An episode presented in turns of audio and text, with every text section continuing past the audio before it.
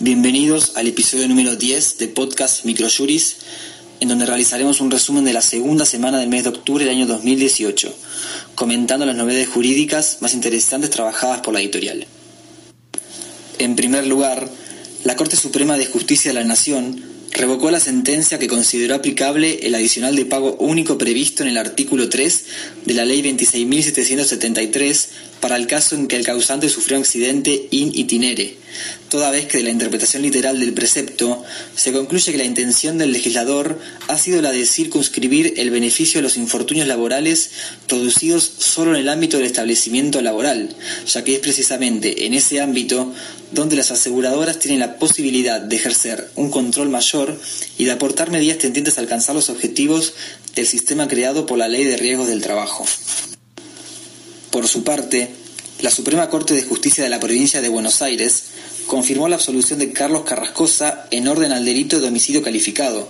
por la aplicación del principio indubio pro reo, al no haberse podido esclarecer los horarios exactos y los movimientos de cada persona involucrada para establecer la autoría de tal homicidio. Otra novedad jurídica de la semana es un fallo de la Cámara de Apelaciones en lo Civil, Comercial, Laboral y de Minería de Neuquén,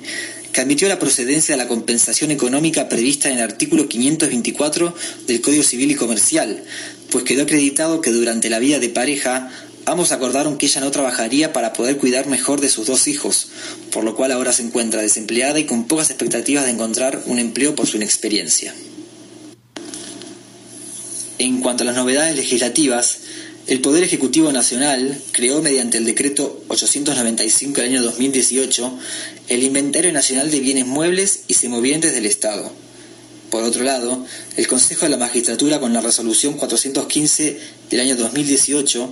aprobó el protocolo de acceso a la información pública del Poder Judicial de la Nación. Para la sección de doctrina, presentamos el escrito Elementos configurativos de los daños punitivos en el derecho argentino, realizado por Martínez Paz Facundo. En tal escrito se hace un análisis de los términos de la norma en cuestión, proponiendo la interpretación que se debe hacer a los fines de evitar una aplicación desmesurada de tal instituto. Por último, como comentario de actualidad,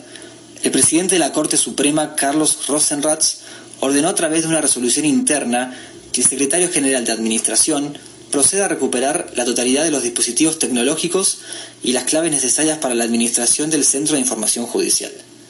De esta manera,